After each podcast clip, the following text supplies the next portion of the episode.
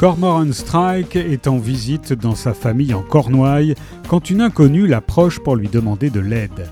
Elle aimerait retrouver sa mère, Margot Bamborough, disparue dans des circonstances jamais éclaircies en 1974.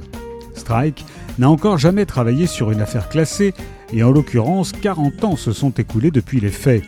Intrigué, il accepte malgré le peu de chances de résoudre l'affaire et la longue liste des cas sur lesquels lui et son associé Robin Elacotte travaillent déjà. Cette dernière est embourbée dans un divorce déjà compliqué, ses sentiments pour Strike n'arrangeant rien. Petit à petit, l'enquête apparaît comme extraordinairement complexe.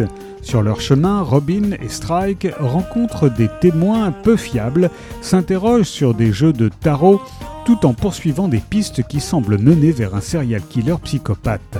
Ils apprendront bientôt à leurs dépens que même des affaires classées peuvent se révéler dangereuses. Ce cinquième volume de la série des Cormoran Strike, épique et labyrinthique à souhait, nous offre une lecture haletante, incontestablement le meilleur roman de Robert Galbraith à ce jour.